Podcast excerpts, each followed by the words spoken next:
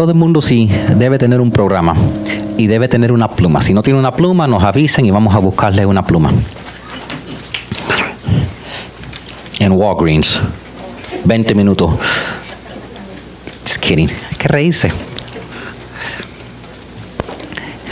En el día de hoy, quiero equiparlos. Quiero equiparlo quiero equiparlo con el evangelio de Jesús. Quiero en este día cubrir la Biblia entera. Entonces, si fuera una iglesia pentecostal, nosotros ponemos la hora que empezamos, pero nunca hay hora que se sabe que va a terminar, pero nosotros sí vamos a terminar, tranquila. En la Maya hay 66 libros, ¿ok? Lo vamos a cubrir, ¿ok? Pero vamos a aprender algo que ustedes van a poder llevarse con, y con el favor de Dios van a recibir una rema, una revelación del Señor profunda.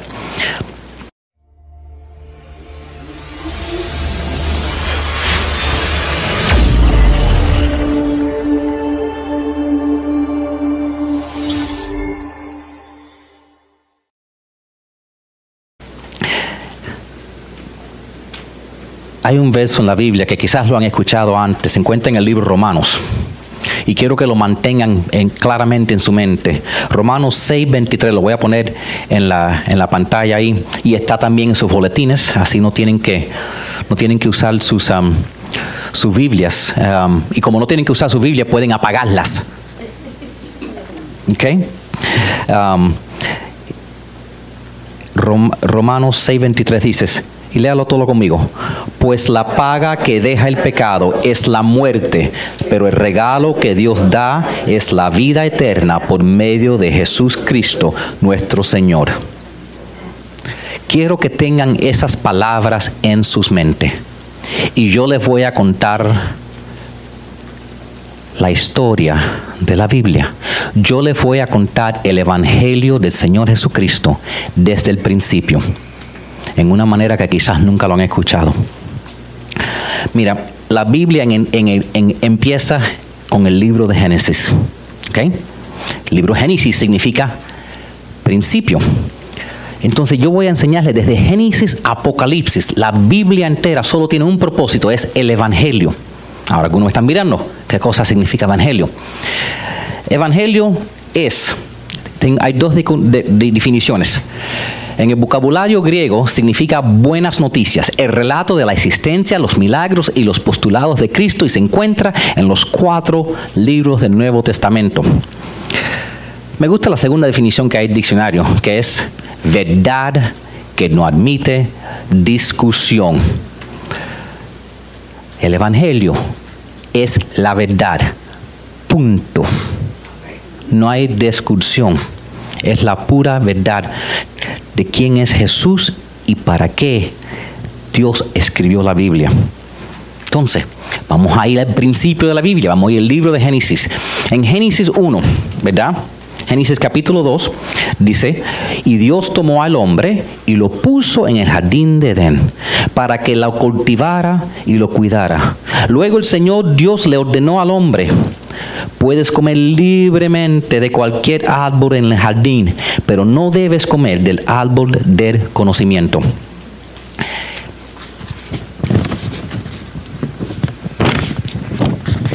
Voy a bajarme. A mí me gusta estar entre ustedes.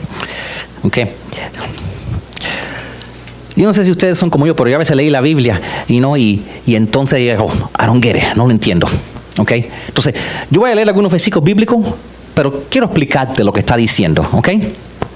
Tenemos un Dios en el cielo. Él es nuestro Padre. Él hizo, antes que el hombre llegó a la tierra, Él hizo un jardín, ¿ok? Un jardín bello, un jardín tan bello que la Biblia dice que lo llamaban el paraíso, ¿ok? Ese es el era el jardín de papi nuestro papi en el cielo, ¿ok? Porque Él nos ama, podemos tener esa clase de cariño con Él. Y entonces él tuvo unos hijitos, Adán y Eva. Él los cogió y él los puso en su jardín y le dijo, hijitos míos, papi te quiere mucho.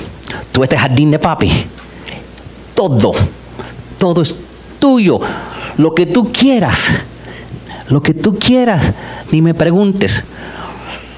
¿Tú quieres, tú quieres una banana? Agárrala. ¿Tú quieres 22 bananas? Agárrala. ¿Tú quieres fruta bomba? Agárrala. ¿Ok? ¿Tú quieres comer mango hasta que, hasta que salga por tu nariz? Dale, ni me pregunte. Todo es tuyo. Excepto, excepto este. Este es de papi. No lo toques. ¿Ok? Este, una cosita, es de papi. Hazme un favor, por tu bien, no lo toques, no lo comas. Ese es solo de papi. Interesantemente, ¿verdad? Nosotros, la humanidad, no fuimos muy obedientes. No lo fuimos. ¿Ok? Y entonces nosotros no le hicimos caso a nuestro Padre en el cielo. Quiero que apunten lo que pasó, bien simplemente. Desobedecimos a nuestro Padre, huimos de Él, rompimos la ley y terminamos profundamente en deuda. A mí me gusta traducir las cosas en, palabras que podemos entender. Todo el mundo entiende. Navidad, deuda. ¿Ok? Credit card debt. ¿Ok? Lo, quedamos sin crédito. ¿Ok? ¿Cómo pasó eso? ¿Cómo que terminamos sin crédito en nuestras tarjetas? ¿Ok? Figuratively speaking. ¿Ok? ¿Qué pasó? Bueno, dice la Biblia. La voy a leer y después le explico. ¿Ok? Dice la Biblia. ¿Ok? Génesis 3. Dice, pero la serpiente insistió, eso es mentira, no morirán. Dios bien sabe que cuando ustedes coman el, del fruto de ese árbol, serán ustedes igual a Dios. Mira, esta mañana antes de venir aquí le compré desayuno a un señor que estaba desamparado qué refrescante fue que ese hombre me dijo, le dijo, ¿qué tú quieres? Me dice, lo que tú me quieras dar, ¿verdad? Y te traigo un café y dices, no, ya tengo café. Y yo digo, wow, qué hombre más humilde. Y después el hombre vino y sin molestar me entró y buscó unas servilletas porque se me olvidó darle servilletas. Me sentí mal. Y me sentí muy bien que de la manera que ese hombre eh, se comportó. Porque ese hombre no tenía nada. Entonces digo, lo que tú me des está bien. Y yo creo que sin el jardín, sin jardín de Edén, si Dios le había dado nada al hombre, el hombre hubiera estado agradecido por cualquier cosa. Pero no, Dios nos dio todo. ¿Y qué hicimos? Los fijamos en esa una cosa que Dios dijo, este no, es por tu propio bien, este no. Así nos pasa a veces en vez de estar agradecido a Dios y escuchar a Dios y creer que Dios nos ama y empezar que Dios nos ha dado tanto, solo nos enfocamos en esas poquitas cosas que no tenemos. Y es el diablo que te, recuerda, jaja, no tienes esto, no tienes esto, no tienes esto, no tienes tu juventud, no tienes tu talla que tenías antes, no tienes pareja, no tienes dinero, no tienes crédito, no tienes, no tienes, no tienes, no tienes. Cuando te das cuenta, sí tienes mucho, mucho. Por eso vamos a tener Bernadette Todd, porque es igual que esta señora aquí en el frente, Dolores, que no se pone a pensar lo que no tiene.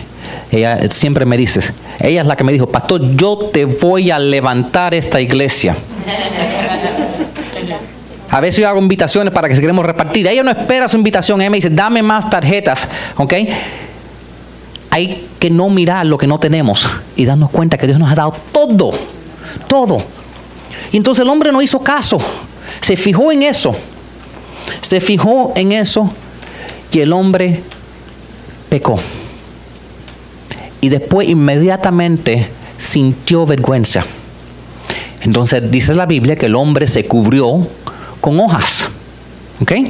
Yo pienso que son hojas de matas de plátano porque son grandes, porque si algunas de las otras hojas no cubren mucho. Pero por lo menos yo porque me imagino demasiado cosas en la Biblia, tengo mucha, una imaginación muy activa. estoy pensando que eran hojas de plátanos. ¿Ok? No estoy pensando como un hula skirt, pero hojas de plátano. Entonces, pero dice la Biblia, ríanse, pero dice la Biblia que después Dios los cubrió con pieles, cueros No nos dice de qué, pero sí nos podemos darnos de cuenta que un animal tuvo que derramar su sangre para cubrir nuestra vergüenza. Pongan un punto ahí en su cabeza y hold that thought, como dicen. ¿Ok? Entonces,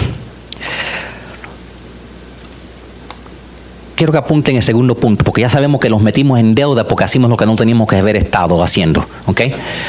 Segundo punto que quiero que tengan mientras que les sigo la historia de la Biblia, dice, no pudimos eliminar el capital de nuestra deuda con obras y sacrificios, porque esos solo eran pagos mínimos. ¿Ok? No sé si ustedes saben, pero cuando no tienes el charge at Mastercard, ¿verdad? Y le hacen el minimum payment, pueden pagar 30, 40 años y nunca, nunca lo que están haciendo es pagando el interés, ¿verdad? Y entonces, eso es lo que entonces, eso es a veces lo que pasa. Si tú solo haces el minimum payment, nunca vas a pagar, nunca vas a pagar la tarjeta, ¿verdad? Vamos a brincar hacia adelante, ¿ok? Adán y Eva tienen niños. Caín y Abel. Dice la Biblia en la historia que Caín presentó algunos de sus cultivos como ofrenda para el Señor. Y Abel también presentó una ofrenda de las mejores partes de algunos de los corderos que eran primeras crías de su rebaño. El Señor aceptó a Abel y a su ofrenda, pero no aceptó a Caín ni a su ofrenda. ¿Alguna vez ¿Han pensado por qué no aceptó la ofrenda de Caín y sí la de Abel? Te digo después. Pero mantén eso en mente. ¿Ok? Ahora, quiero que brinquemos un poquitico hacia adelante en la historia de la Biblia, ¿verdad? Vamos a brincar, pasan generaciones y generaciones y generaciones y generaciones, ¿verdad? Y, esos hijos tienen hijos, tienen hijos, tienes hijos, y al fin hay una gran nación. Esa gran nación termina en esclavitud. ¿Verdad? Esa gran nación es Israel. Dios ve esa nación como su primer hijo, como su primera criatura, ¿ok? Como su, como su primogénito. Dice, estos, estos niños son míos. Okay, hay un, mundo entero de personas que me han rechazado, pero estos son los primeros que me han amado. Y el faraón los cogió y los puso en esclavos. Entonces el Señor manda a Moisés y le dice, dile este mensaje de parte de mí. Deja a mi niño irse, o si no, tu niño no va a pasar la noche en vida. Let my son go, or yours ain't gonna make it. Porque como un padre defiende a su hijo, dije, si te metes con mi hijo, me voy a meter con el tuyo. Así le dijo Dios. Y Faraón le dijo, ¿cómo me puedes decir eso? Si yo soy el Faraón. Y dice, no, no, Moisés dijo, no, no, no, no, no, Moisés de muro. Y Moisés dijo, no, no, no, no, no, no, no, no, no, fue Jehová. Entonces, y entonces, eso le dijo, no, no, no, no fui yo, fue, fue papi Dios, ¿verdad? Pero el Faraón no escucha. Entonces, Jehová Dios le dice a Moisés, escucha las instrucciones que te voy a dar bien claramente y síguenlas, porque ustedes tienen la costumbre de no hacerme caso muy bien, ¿ok? Entonces el Señor le dice, le dice que ellos tienen que hacer ciertas instrucciones, ¿ok? Dice la Biblia en Éxodos 12, 12. Dice, porque esa noche pasará por la, tierra y heriré a todas las casas donde estén. Cuando yo vea la sangre pasará de largo y ninguna plaga vendrá, vendrá sobre ustedes para destruirlos. El Señor le dice, escúchame Moisés, dile esto a mis niños. Vayan y maten un cordero. También maten un chivo. ¿Ok? Quiero que tomen la sangre de ese cordero y lo pongan en la puerta. Y Moisés dijo, yo no entiendo, eso está gross, God, gross. Sangre en la puerta, mi, mi esposa me va a matar. Así que, que ni con cloro vamos a poder quitarle el olor de la sangre de la puerta. Y, entonces Dios le dijo, dile a tu esposa que se tranquila y me tenga fe, que sigue mis instrucciones o va a haber problemas. ¿ok?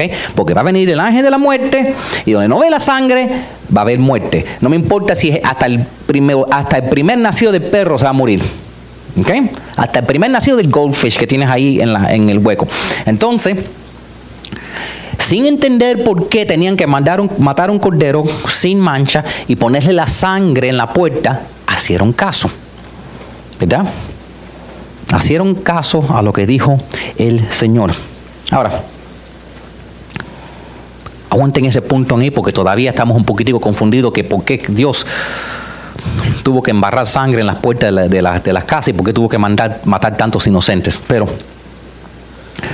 pero Dios estaba defendiendo a su hijo y, dio instrucciones bien claras. Vamos a regresar para atrás un poquitico a brincar porque parece que se me esquipió cómo empezó el pueblo de Israel. El pueblo de Israel empezó con un hombre que se llamaba Abraham. Abraham.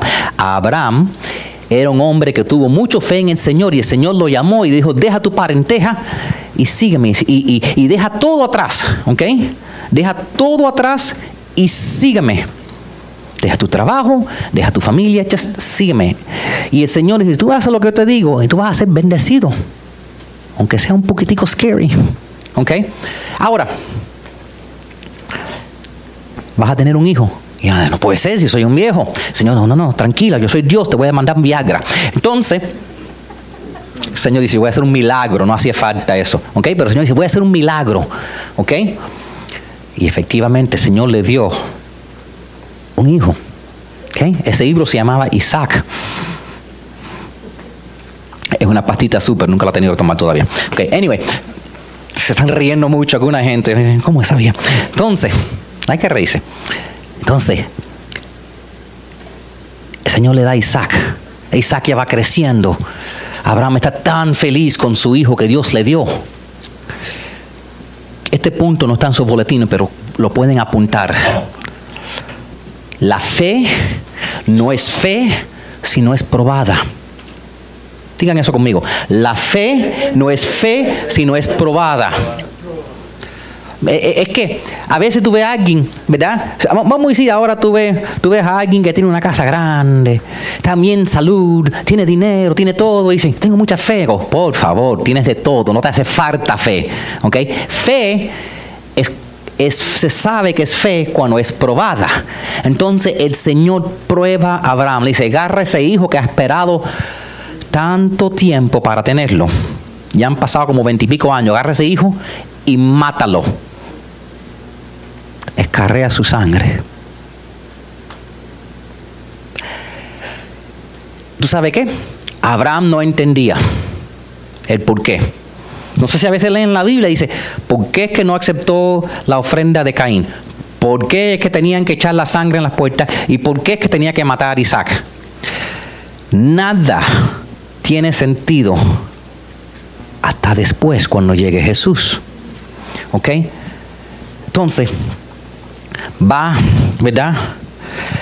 Em, y, sale con su hijo porque dice, bueno, si tú me lo dijiste Dios, yo voy a tener fe que tú eres un Dios bueno, que es lo que quiero que tengan en su mente. Cuando Dios te pide que hagas algo y tú dices, pero Dios, ese es mi trabajo, pero Dios, esta es mi familia, pero Dios, esto es donde vivo, pero Dios, pero Dios, pero Dios, recuérdate, Dios es un Dios bueno. Y si te pide algo, es para tu bien, no para tu mal. Entonces sale con su hijo y su hijo le hace una pregunta muy interesante. Isaac le preguntó, aquí tenemos la leña y el fuego, pero ¿dónde está el cordero que vamos a sacrificar? Y Abraham respondió, Dios proveerá el cordero para el sacrificio, hijo mío cojan su pluma y subrayen sobre eso estas palabras. Dios proveerá el cordero para el sacrificio. Dios proveerá el cordero para el sacrificio, porque en ese momento Abraham profetizó un punto muy clave. Un punto sumamente clave, porque Jesús fue mandado a nosotros como un regalo de Dios. Quiero que apunten lo siguiente, es el punto número 3. El punto número 3 dice, el Hijo de Dios, Jesús, el Cristo, fue mandado como el único que podría pagar e eliminar nuestra deuda completamente. no teníamos para pagarle esa tarjeta, le, le llevamos años y años y años pagando el minimum payment en esa tarjeta y no bajaba el principal y no bajaba el principal. Y entonces entramos en los evangelios, ya estamos como en medio de la Biblia, entramos en los evangelios, ¿verdad? Y en el libro de Juan vemos algo muy interesante cuando Juan el Bautista ve al Señor Jesús, su primo. Esto es lo que dice. Dice, el día siguiente Juan vio que Jesús se acercaba. Entonces le dijo a toda la gente, aquí viene el Cordero de Dios, que quita el pecado de la gente del mundo por medio de él. Dios les perdonará a ustedes todos sus pecados. Jesús fue mandado aquí como regalo de Dios. Hay muchas cosas que nosotros hemos hecho. Hay muchas cosas equivocadas que nosotros hemos hecho. La Biblia dice que todos hemos pecado, que todos hemos hecho errores. La Biblia nos dice que ninguno somos perfectos. Y nosotros merecemos castigo. El primer versículo que leímos dice, porque la paga del pecado es muerte. Y si la manera que nosotros vivimos en esta tierra es por medio del pecado, entonces nuestro salario debe ser muerte. Y efectivamente lo ha sido. Porque déjeme ayudarte a entender. ¿Ok? Todos esos todos esos sacrificios de corderos, el pueblo de Dios tenía que hacer ese rito, ¿verdad? De la Pascua todos los años. Tenían que venir constantemente con un cordero y sacrificarlo para sus pecados, constantemente, constantemente. ¿Por qué? Porque esos corderos eran solo minimum payments, pagos mínimos. Solo cubría el interés de la deuda que tenían por nuestro pecado desde, desde que empezó la humanidad. Eso es todo lo que cubría. Pero Dios mandó a su Hijo Jesucristo. Fue profetizado en el libro de Isaías. Dice, se verá angustiado y afligido, pero jamás emitirá una queja. Será llevado al matadero como un cordero y como oveja delante de sus transquiladores se callará y no abrirá su boca. Quiero que entiendan algo. ¿Okay? Todo lo que pasaba en el Antiguo Testamento era una sombra de lo que venía. Ahora, ¿qué es lo que nos pasa a nosotros? Nosotros pensamos, pero si Dios es amor, si Dios es amor y yo soy tan buena, los hombres sabemos que metemos la pata por las mujeres siempre, si yo soy tan buena, ¿cómo que Dios me va a mandar a mí al infierno? ¿Cómo que Dios me va a castigar a mí? ¿Cómo que yo merezco esto si yo soy tan buena? Dios debe tener misericordia de mí. Déjeme ponerlo de otra manera. Vamos a decir que alguien mata a tu primo. Lo mata en sangre fría y va a la corte. Y el juez dice, es Navidad.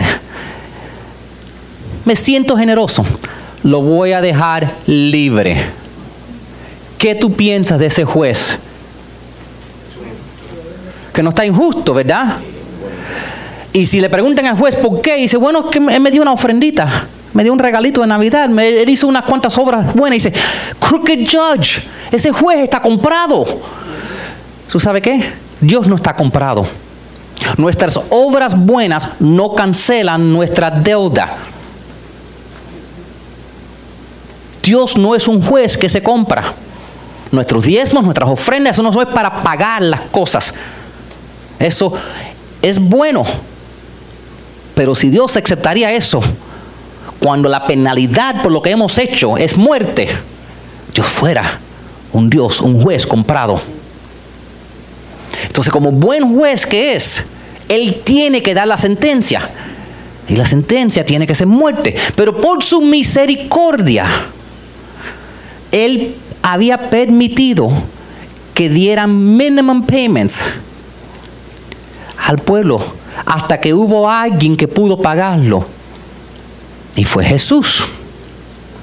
Jesús es el que lo pudo pagar. Jesús es el único que tuvo suficiente para pagarlo.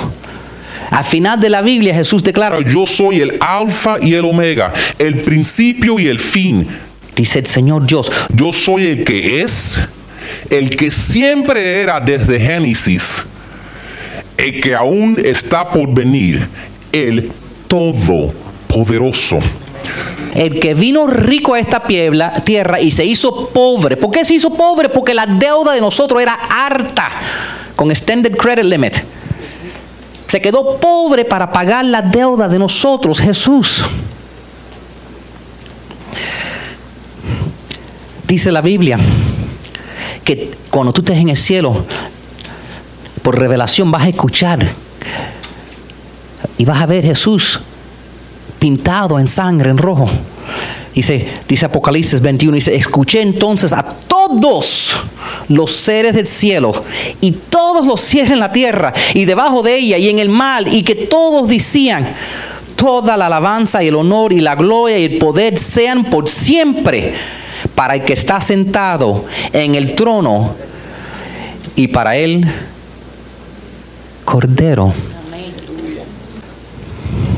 Apunten ahí el último punto que quiero que tengan. El Espíritu de Dios nos dice, acepta el regalo de Jesús y regresa a tu Padre. Ya al fin puedes estar libre.